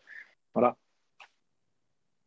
C'est très très dur. Hein. Quand on devient dans le foot professionnel, on devient un objet, un nom voilà, les gens ils disent voilà, faut le sortir, faut le transférer. C'est l'effet football manager quoi. Mettez-le sur les transferts, il va se barrer. Virez-le quand c'est un entraîneur, mais ils se disent pas. Il a une femme, il a des enfants, euh, la garde des enfants, la scolarité des enfants, le travail de sa femme, la vie sociale de sa femme, de, sa vie sociale à lui. Ça, c'est quand on lit Twitter, c'est des choses qui sont pas prises en considération. Parce que dès que tu bascules dans le foot pro, tu deviens un nom, tu deviens un objet, tu deviens plus une personne en fait. Et ça, c'est quelque chose dans les centres de formation qu'il faut absolument préparer les joueurs. Absolument, parce que c'est destructeur. Bah, c'est très bien parce qu'il y a deux semaines, euh, je recevais euh, Jennifer Mendelevic, euh, qui est mhm. agent de joueur. Elle avait le même discours que toi sur justement cette protection des, jeunes joueurs, sur cette forme, tu vois, d'accompagnement qu'on n'a pas forcément encore en France. Bah, on parle des cellules psychologiques et tout, mais c'est vrai que la, la, dureté du monde professionnel, justement, ce rapport, ce que tu as dit aux réseaux sociaux, à, être un don et surtout voir ce forme de critique, c'est quelque chose qui, qui, doit être réfléchi et surtout mis en place, bah, j'ai l'impression, systématiquement dans tous les clubs. Ouais, il y a vraiment beaucoup à faire. Et puis, voilà, malheureusement, l'actualité a fait que ça devient un sujet, mais la, la, santé mentale des sportifs et des joueurs, c'est un point essentiel parce que parce que c'est un métier de fou. C'est trop bien, hein, c'est magnifique, mais je veux dire, tu, tu c'est pas ordinaire d'aller sur un stade, de te faire applaudir par 40 000 personnes ou de te faire siffler par 40 000 personnes, d'avoir cette pression d'être tout le temps regardé, de ne pas avoir le droit à l'erreur de jamais, parce que si tu pètes un plomb, tu dis un truc de travers aujourd'hui, euh, on te filme, on te fait une capture d'écran, on te fait un truc. Ça, c'est très, très dur. Et aujourd'hui, euh, c'est. Voilà, il y, en a beaucoup oui, ils sont bien payés, ils sont, ils n'ont pas à se plaindre, mais en fait, l'argent, ça change. Alors, bien sûr, c'est mieux d'en avoir, hein, mais je veux dire, c'est pas, c'est pas ce qui fait que tu vas te, te, sentir heureux, que tu vas avoir des bonnes relations avec les gens, que, que tu vas être satisfait de ce que tu fais, que et donc, c'est vraiment un sujet euh, qui. Mais c'est un challenge pour les dix prochaines années. Hein. C'est un challenge que, que, que, tous les acteurs du foot doivent se mettre parce que c'est un sujet tabou. Tu peux pas rentrer dans le vestiaire et dire je vais pas bien. Oui. C'est impossible. ah, tu vas pas bien Attends, je vais jouer à ta place, t'inquiète pas. c'est pas possible. C'est pas possible. Non, ça c'est sûr. J'avais noté une question de Bertigno qui était tout au début, et justement c'est sur, euh, sur toi et ton, ton, parcours. Tu as du coup été adjoint spécialisé sur euh, les phases arrêtées. Est-ce que tu envisages d'autres postes dans un club pro? Euh, Il a cité notamment coach, intégrer une cellule de recrutement. Qu'est-ce que tu aimerais faire? Je sais que tu, tu ne veux pas qu'on t'arrête à l'étiquette de coach spécialisé CPA. Hmm. C'est que moi aujourd'hui je suis un entraîneur, et ça, c'est pour ça que bon, je Bien sûr, on me met, moi, dans toute ma vie, on a eu des problèmes pour me mettre parce que je suis jamais rentré dans une case, dans tout ce que j'ai fait. Et, l'autre point, c'est que dans ma vie aussi, j'ai jamais euh, pris pour argent comptant ce qu'on me disait. C'est que j'étais un cauchemar pour mes profs à la fac, j'étais un cauchemar parce que euh, je vais toujours essayer de me faire, d'analyser, de creuser les sujets, de me faire ma propre vision des choses et avec un, certain peut-être parfois bon sens, en tout cas ce, que, ce qui me semble en être, c'est pas c'en est un, mais ce qui me semble en être, mais l'argument de on a toujours fait ça, donc on fait ça, c'est quelque chose que je ne supporte pas. Et c'est quelque chose qui dans ma vie m'a vraiment marqué. Et donc, euh, pour essayer un petit peu de, de, de répondre à la question sur, euh, sur mon parcours, moi je me suis construit pour être un entraîneur. Mais après, quand tu es entraîneur, tu peux occuper beaucoup de, postes. Parce que c'est pas parce que j'ai eu un poste de coup de pied arrêté que mes compétences, elles, sont là-dedans d'ailleurs, parce que je pourrais plus être embauché sur ce sujet-là et n'avoir aucune compétence, ou au contraire, qu'elles ne sont que là. Euh, l'histoire de la compétence, d'ailleurs, c'est pas avoir du savoir. L'histoire de la compétence dans le foot, c'est d'être capable, dans un contexte donné, d'aider l'équipe à gagner ou d'aider le coach à être performant. Si on est adjoint, ou d'aider l'équipe à gagner, si on est adjoint ou, ou entraîneur. Et, et d'ailleurs, c'est ça aussi qu'il faut avoir en tête, c'est que quand on est entraîneur de foot, des fois, on croit que c'est nous les acteurs, mais nous, on fait rien. Hein. Sur le terrain, c'est les joueurs. Dans tous les cas, c'est les joueurs. Donc, c'est-à-dire que nous, notre rôle, c'est juste de faire en sorte que les joueurs ils s'expriment et qu'ils prennent les bonnes décisions, pas qu'ils récitent ce qu'on leur a dit. C'est qu'on les aide, nous, à faire les bons choix. Donc, c'est-à-dire que c'est un travail en amont et des fois après. Moi, dans mon parcours, j'ai fait euh, jusqu'en 2010. Peut-être si j'explique mon parcours, ça va être plus simple pour comprendre. Euh, jusqu'en 2010, j'ai fait comme tous les entraîneurs, je pense, du monde, j'ai fait du mimétisme. C'est-à-dire que j'ai copié tous les entraîneurs que j'ai eus. J'ai pris ce qui me paraissait le mieux de ce qu'ils faisaient. Et donc, comme j'étais un joueur régional, mais j'ai pris ce que faisaient les coachs régionaux et j'ai répété ça à mes joueurs. moi, le déclic, il est venu. Donc, euh, je passais mon brevet d'État. À l'époque, c'était le brevet d'État. C'était un peu l'ancêtre euh, du BEF en 2010. Et en même temps, j'ai eu deux événements marquants. C'est que j'ai intégré le Stade Malherbe de Caen donc sur la réserve professionnelle, où là, j'ai découvert à la fois qu'entraîneur de foot, c'était pas un hobby qu'on faisait bénévolement le week-end, mais que c'était un métier. Et j'ai découvert, bien sûr, les joueurs professionnels, euh, le niveau du foot professionnel. Et en parallèle, j'ai eu la chance de faire, d'accompagner l'équipe nationale du Portugal U19 euh, pendant le championnat d'Europe U19, pendant toute la compétition. J'étais avec eux à l'hôtel. J'étais, euh, j'avais un poste par l'UFA qui m'avait mis là pour, euh, pour les accompagner. en même temps, le coach, qui est aujourd'hui adjoint de l'équipe euh, première, était très sympa et m'a ouvert les entraînements, m'a aidé, m'a expliqué tous les jours ce qu'ils faisaient. Et là, ça m'a marqué parce qu'en fait, eux, ils travaillaient pas du tout. Moi, j'étais en train de faire mon brevet d'État. Donc, je me suis dit, bah, le foot, c'est ça. et eux, ils font tout l'inverse. Et par exemple, nous, à l'époque où j'ai passé mon brevet d'État, il y avait encore une partie où on faisait de l'athlétique et après, on faisait du foot, en gros. Et eux, les Portugais, ils faisaient jamais de physique. Était dit, mais non, parce que nous, on fait tout, tout dedans. Ah, c'est intéressant ça, parce que moi, j'entraîne des filles au niveau amateur, elles s'entraînent deux fois par semaine ou trois fois par semaine. Euh, c'est quand même intéressant de ne pas perdre, entre guillemets, 45 minutes à faire du physique avant de jouer au foot. Nous, on peut faire une heure et demie de foot, ça, c'est intéressant. Et il me dit, oui, ça, c'est la son tactique. Tout le tous les Portugais, on utilise ça. Il y a Mourinho. Et donc là, pendant quatre ans, j'ai travaillé sur la périodisation tactique. Moi, j'ai partagé beaucoup de choses, de conférences, d'articles sur ce sujet-là, parce qu'à chaque fois, j'étudie un sujet, je partage. Et là, ça a été un peu le début des problèmes, entre guillemets, pour moi, c'est que j'ai commencé à essayer de construire ma méthode. Donc, j'ai fait quatre ans sur, le, sur la méthodologie d'entraînement. Donc là, c'est, je n'avais jamais appris le portugais, mais maintenant, je sais lire le portugais, par exemple, parce que à force de lire tous les jours, j'avais le Google Traduction à côté et j'arrivais à, à, prendre, voilà, à prendre, prendre des choses. Donc, j'ai étudié ça. Et j'ai pris ça parce que pour moi, ça me paraissait plus logique dans mon contexte de travailler comme ça. Et au bout de quatre ans, bon, j'en ai eu un peu marre. Et puis j'ai eu un changement professionnel aussi. Et euh, surtout, la période tactique, c'est parler du modèle de jeu, c'est-à-dire de dire on va transmettre nos idées de jeu aux joueurs. Et donc moi, le constat que j'ai fait, c'est que je connaissais pas le jeu. D'ailleurs, aujourd'hui, dis la même chose. c'est qu'on ne connaît jamais assez le jeu. Et du coup, il faut étudier le jeu. Et je pense d'ailleurs en France, peut-être on ne passe pas assez de temps à étudier le jeu quand on voit euh, ce qui se passe en Angleterre, en Belgique, en Suisse, en Allemagne. Euh, j'ai l'impression qu'on a, de l'avance sur beaucoup de choses, mais peut-être que sur ça, on gagnerait à, creuser un petit peu plus le jeu. Et en fait, j'ai eu la chance qu'un ami me donne euh, les codes d'un logiciel qui s'appelait Video Profile, qui est l'ancêtre de Whitescoot. Et du coup, je pouvais voir tous les matchs.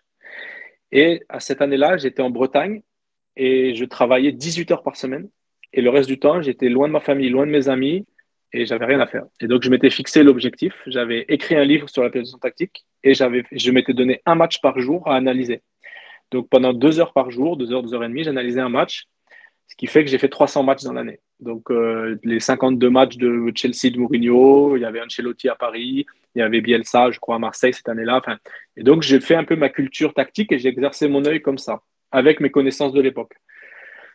Après, en 2016, je suis arrivé comme adjoint sur mon premier poste en R1. Et en fait, j'avais des joueurs, il fallait que je trouve ma place. C'est-à-dire que l'histoire allait que je devais prendre une équipe de D2 féminine, Compiègne, et le club fait faillite cinq jours après ma signature. Du coup, je me dis, je fais une année blanche. Et comme j'étais dans l'Oise, et l'Oise, c'était pas très, comment dire, pour vivre, j'aimais pas trop. Et je dis, non, il faut que j'aille m'occuper, que j'aille faire du foot, ça me manque trop. Euh, hop. Et donc, je, je suis allé dans un club, j'ai proposé mes services comme adjoint. Et j'étais adjoint d'une R1, mais c'était une R1 où il y avait euh, trois joueurs qui venaient de national, dont un qui était le capitaine d'un club de national. Euh, voilà. Et euh, bah, pour trouver ma place, je dis bah, qu'est-ce que je peux amener? Donc j'ai amené la vidéo parce que je maîtrisais la vidéo, et puis j'ai amené le, les entraînements spécifiques des attaquants. Parce que moi, je jouais gardien de but. Et j'ai une réflexion à ce moment-là, que j'ai toujours d'ailleurs dans ma tête, mais qui était beaucoup plus forte à ce moment-là, c'est de me dire, aujourd'hui, un gardien qui fait une boulette dans l'année, ça passe. Un gardien qui fait deux boulettes dans l'année, c'est une mauvaise saison un attaquant qui loupe cinq grosses occasions dans l'année, on commence tout juste à dire que ça ne va pas. Et si on regarde les stats, il y a toujours beaucoup, beaucoup plus de, ballons arrêtés que de buts marqués par les gardiens. Et moi, quand je vois tout le travail qui est fait par les entraîneurs des gardiens, et en France, il y en a des très, très bons d'ailleurs, où euh, ils ont une préparation physique individualisée, ils ont un accompagnement mental, un accompagnement psychologique, de la tactique spécifique. Euh, les préférences motrices, par exemple, j'ai fait 15, j'ai formé 15 entraîneurs gardiens en France sur la Ligue 1, Ligue 2, c'est-à-dire que c'est quelque chose que eux, ils ont pris tout de suite. On va dans le détail du détail chez les entraîneurs gardiens. Je dis, si on fait la même chose sur les attaquants, ça ne peut que marcher. Donc, ça a été mon, pari à moi. Si je développe ça, j'ai fait des calculs au niveau économique. Un but en Ligue 1 apporte à peu près un million d'euros. C'est-à-dire que, bien sûr, on ne pourra jamais, que ce soit sur les coups de pied d'ailleurs ou sur le, l'attaquant, dire ce but-là, c'est grâce à lui. Mais investir sur ce domaine-là, sur l'entraînement spécifique d'attaquants, sur les coups de pied ou autres, tu te dis que si même tu marques un but de plus que ce que tu aurais marqué, tu as rentabilisé euh, plein de fois ton, ton investissement. Donc ça, c'est ma, c'est ma base. Et donc, je me mets à étudier le développement individuel des joueurs, l'aspect attaquant. Et le déclic, ça a été quand ces joueurs de national, sachant que moi, à ce moment-là, je n'avais pas connu ce niveau-là. Les mecs avaient une carrière de national tous les deux. Me disent, mais Damien, TSP, c'est génial, en fait. On, veut encore, encore. Et on adore et on apprend. Et j'ai dit, mais les gars, vous avez marqué, euh, vous avez marqué, vous avez fait des épopées en Coupe de France et tout. Non, non, nous, on aime ce que tu fais. Et ça, ça m'a vraiment encouragé à, à persévérer. Et j'ai découvert à ce moment-là les préférences motrices, par hasard. Euh, et alors là, ça a été un déclic. Je dis, bon, bah là, c'est bon, j'ai un outil qui est absolument exceptionnel pour euh, développer et ajouter à la dimension tactique du poste d'attaquant une dimension technique. Et en fait, je me suis développé euh, pendant trois ans ou deux ans, dans deux ans, où j'ai fait que ça. Analyser les buts, les buts, les buts, les buts, les buts, détecter les motricités, les appels, les espaces, etc., etc., les concepts. La Fédé m'a pris euh, pour travailler dans sa cellule de, du groupe des attaquants. Ils ont aimé mon travail. Ils ont dit bah, Tu vas venir avec nous. Donc, c'était aussi, ça m'a permis de, de, de, continuer à, à, développer mon CV et, et, à grandir. Et en fait, les choses ont fait qu'un défenseur euh, vient me chercher et me dire Damien, je veux que tu. Je veux que, enfin, c'est son agent qui est venu, mais il me dit voilà, je veux que tu accompagnes ce joueur. Du spécifique, ouais. Pour le, pour le développer. Mais c'était un spécifique défenseur. Mmh. Et du coup, bah, le challenge a fait que j'ai dû développer euh, le poste de défenseur. Puis un deuxième défenseur. D'ailleurs, dans les deux, il y en a un qui est international A aujourd'hui. Euh, puis un milieu de terrain. Et en fait, je me suis dit, bon, attends, Damien, tu vas pas faire que les attaquants. Puis de toute façon, euh, les gens, ils veulent pas tes spécifiques attaquants. Je veux dire, les gens, les, les, clubs de Ligue 1 ou de Ligue 2 veulent pas tes spécifiques attaquants. Je dis, ben, je vais élargir et je vais essayer maintenant de me spécialiser sur les autres postes. Donc, ça a été mon travail euh, jusqu'à voilà, ça a été mon travail. À un moment donné, je pense que j'avais atteint un bon niveau et j'exerçais comme consultant à ce moment-là. Et j'allais former en fait euh, les staffs à utiliser ça. Et j'ai eu des expériences où voilà, j'ai eu des mecs du staff euh, du PSG, de Manchester City, de, des, mecs de très gros staff à Lyon, à, Rennes. Et là, je me suis dit, ok, si j'arrive à, à donner à ces clubs-là, alors je peux y aller moi aussi. Quoi. Et, et ça marchait toujours pas. C'est-à-dire que le développement des joueurs, les clubs, ils ne voulaient pas miser dessus. Et donc j'ai dit, bon, ok, quel autre détail existe qui est aujourd'hui qui sous-exploité en France? Coup de pied arrêté, ok. En plus, il y a une partie de, de, technique, de frappe et de jeu de tête, etc., qui est très directement liée au développement individuel des joueurs. Et il y a tout un aspect tactique que je dois découvrir. Et là, pendant deux ans, j'ai développé tous les jours, tous les jours, tous les jours, tous les jours des, des, coups de pied arrêtés et des, regarder les matchs, euh, analyser ce qui se passe, réfléchir, aller voir peut-être à ce moment-là les autres sports, etc. etc. J'ai eu cette expérience à Nice ensuite. Euh, et puis euh, l'année suivante, bon, j'ai continué encore sur les coups de pied arrêtés. Enfin voilà, j'ai continué un petit peu. Et puis là maintenant, je pense que on n'a jamais fini, mais je dis je pense que bon, je, je dois passer à d'autres thèmes. Là, j'ai fait le choix par rapport à l'analyse que je fais de la Ligue 1, par exemple, aujourd'hui, c'est que les, équipes défendent mieux qu'elles n'attaquent. Aujourd'hui, les, équipes défendent mieux qu'elles n'attaquent et les équipes sont parfois en difficulté à créer des occasions, notamment face au bloc bas, mais pas que. Aujourd'hui, créer des occasions, c'est devenu difficile en Ligue 1. Donc, euh, ça a été de, voilà, mon, mon, travail, ça a été de me dire, euh, ben maintenant, je vais aller chercher des détails dans ma connaissance du jeu pour comment créer des occasions. Donc, euh, je me suis mangé euh, euh, les 1064 buts de la Ligue 1 et les 1000 et quelques buts de, de, la Première Ligue sur la saison dernière. Je les ai tous classés par rapport à, certains critères et puis j'ai été creuser des détails sur, mais pas pour faire des stats, parce que les stats, ça sert à rien. C'est quel concept? Tiens, quand il y a un but sur centre, ok, c'est bien. Maintenant, qu'est-ce que fait l'attaquant pour passer devant son défenseur?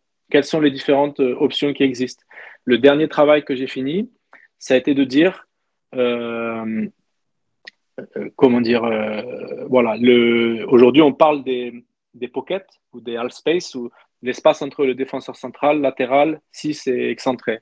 Ce carré-là. Aujourd'hui, déjà en France, quand on dit on met un joueur dedans, on est déjà structuré.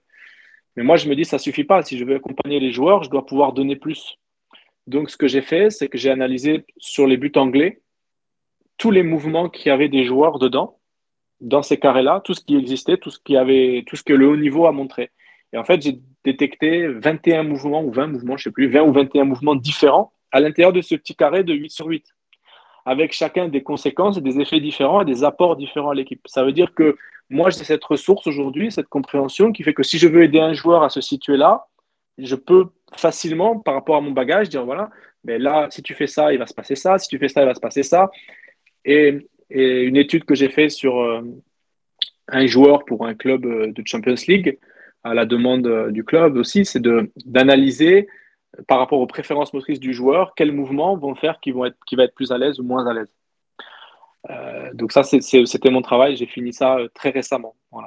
Et là, je vais commencer avec un, un ou deux amis entraîneurs allemands sur, euh, euh, on va analyser euh, ensemble, on s'est fixé 38 x 5, 30 x 5, 15, à peu près 150 matchs qu'on va analyser tous les deux, qui sont pour nous des références dans le football mondial, et essayer d'aller chercher justement tactiquement des choses précises. Donc tout ça pour dire que mon parcours, il est très, voilà, très, très vague et très différent. Et par rapport à ça, je peux me centrer soit sur une petite chose, euh, les, déséquilibres, les attaquants, les coups de pied arrêtés ou autres, ou je peux centrer sur des choses plus généralistes. Euh, voilà, aider, aider un coach à faire, aider une équipe à se développer ou prendre une équipe. Donc, l'avenir aujourd'hui, je me vois plus sur le terrain. Donc, je ne me vois pas trop dans un rôle de direction, mais euh, voilà, je, je sais pas, je sais pas, je veux un projet où je peux juste m'exprimer et continuer à apprendre des choses. Voilà. Donc après, j'ai aucune idée de ce qui va se passer et peut-être même j'aurai pas d'autres opportunités tout de suite dans le professionnel. Et en soi, je, ferai autre chose. pas grave.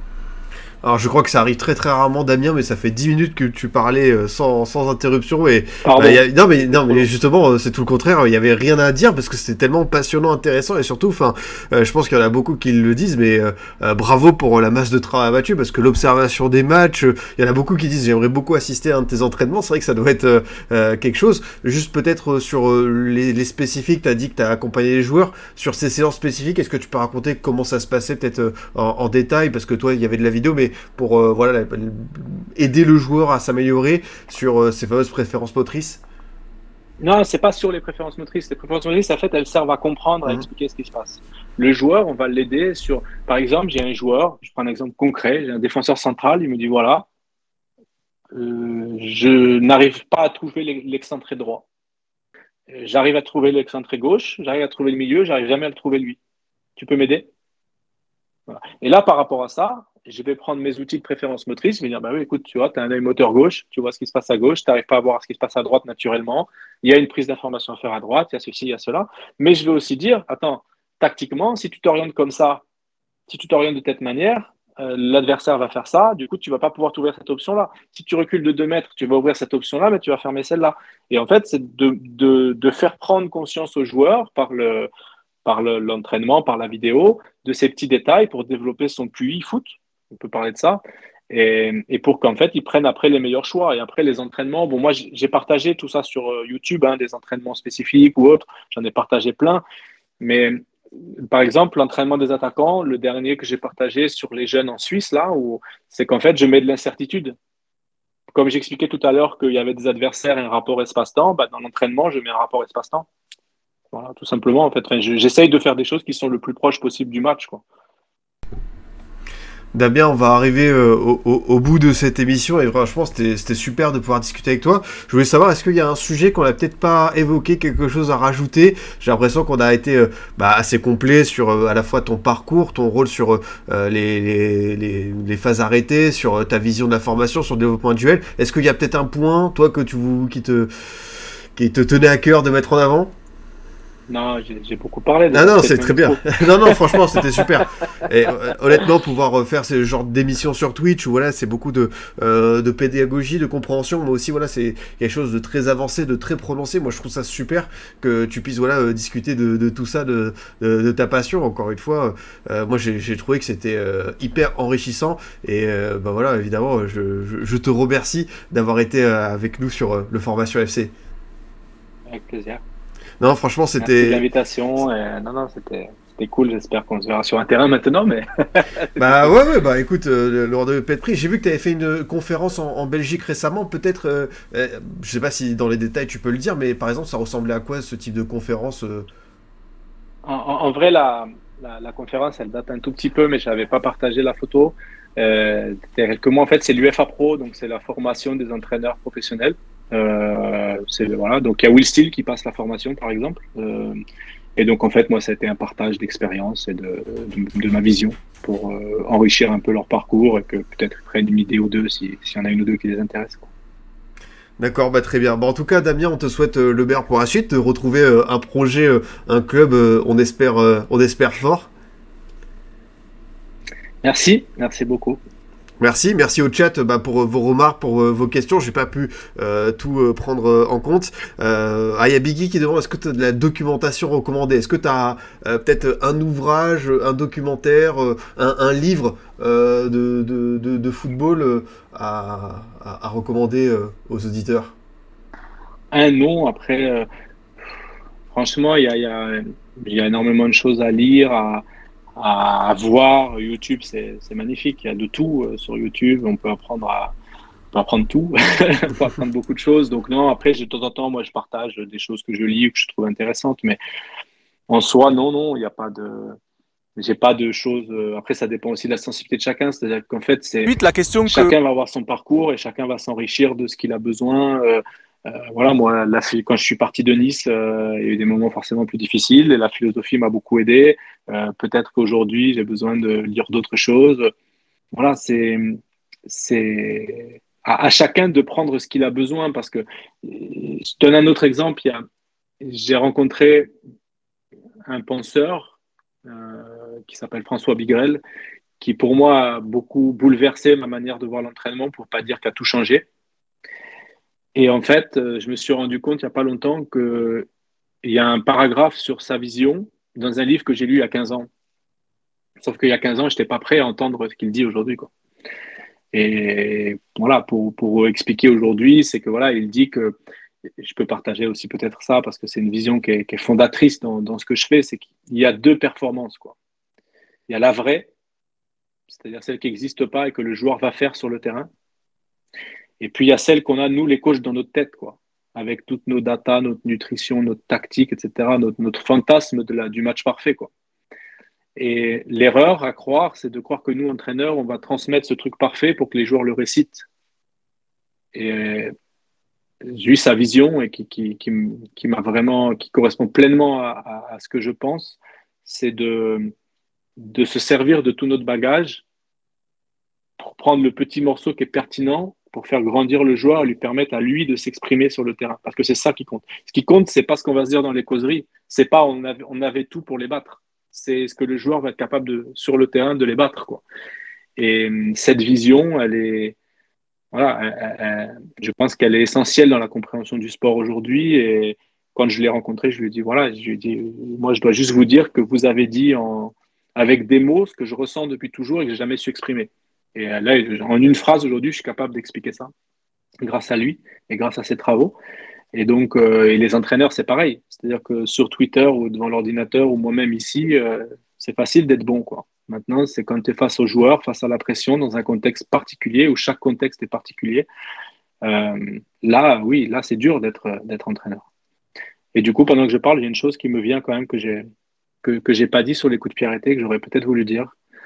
C'est que ce qui est important, en fait, sur la, compréhension peut-être du métier d'entraîneur des coups de pied arrêtés, c'est que pourquoi je dis ça, c'est parce que j'ai refusé une offre là, il y a 15 jours à cause de ça. C'est qu'en fait, on n'est pas, euh, on n'achète pas des buts ou des pas buts, quoi. C'est-à-dire que un club, euh, moi par exemple, me dit oui, je vais te faire un contrat, je vais te mettre une prime à chaque but ce coup de pied arrêté, tu comprends En fait, quelqu'un qui raisonne comme ça n'a pas compris. Parce que l'intention qu'on a, nous, en tant qu'entraîneur des coups de pied arrêtés, c'est est entraîneur adjoint pour l'équipe et c'est que l'équipe, elle gagne. Et si l'équipe, elle peut mettre euh, les buts dedans plutôt que d'aller en corner, c'est mieux en fait. Euh, si grâce aux touches, on va augmenter de 10 ou 15% la, position, la possession de balle de l'équipe, on va l'aider à gagner, ce ne sera pas quelque chose de palpable, mais ce sera très important. Et si on met ce genre de choses en place, avec cette vision en place, que en soi, c'est pas la prime, moi, la prime, je veux bien la prendre, c'est simplement le, la philosophie et l'esprit qu'il y a derrière, ça ne peut pas marcher. En fait. Parce que dans ce cas-là, il y aura une personne qui va penser coup de pied arrêté et une personne qui va penser faire gagner le match. Et ça marche que quand tout est aligné. Quoi. Et en fait, on n'est pas. Euh, c'est pour ça que tout à l'heure, quand on parlait des résultats, j'étais un peu, je disais qu'il fallait toujours mettre en perspective parce qu'en fait, moi, ce que j'ai par exemple amené à Nice, c'est pas c'est pas de pas avoir pris beaucoup de buts et d'ailleurs on n'en a pas marqué énormément non plus. C'est pas ça que j'ai amené. Ce que j'ai amené, c'est une culture, un process qui nous permettait d'être performants et qui, je pense, euh, pour en avoir parlé aussi avec des collègues qui, qui travaillent en Angleterre, se mesure sur deux ou trois ans. C'est-à-dire que les choses, tu vas créer des choses dans un club qui vont faire que tu vas performer. Et en Angleterre, les Brentford, Liverpool, Arsenal, euh, Manchester City, eux, ça fait trois ou quatre ans qu'ils sont là-haut et qu'ils ne bougent pas. Quoi. Parce qu'aujourd'hui, c'est dans la culture, c'est ancré. Il y a des joueurs qui sont développés, les stars qui sont développés. c'est ancré la culture du club et ça marche. Et ce qu'amène quelqu'un comme moi, c'est ça. C'est pas une combinaison ou un but sur corner. Parce que ça, en soi, il y, aura des buts sur corner avant moi, après moi. Et, les buts, ce n'est pas le plus important. Bien sûr, on, veut gagner des matchs, mais c'est pas que ça. Quoi. Donc, euh, par exemple, voilà, pour donner un exemple, j'ai refusé un poste parce que on attendait de moi juste que j'amène des buts, quoi. Donc, euh, mais après là, c'est un coup de chance, quoi. Par contre, moi, ce que je veux amener, c'est un process, pas des buts.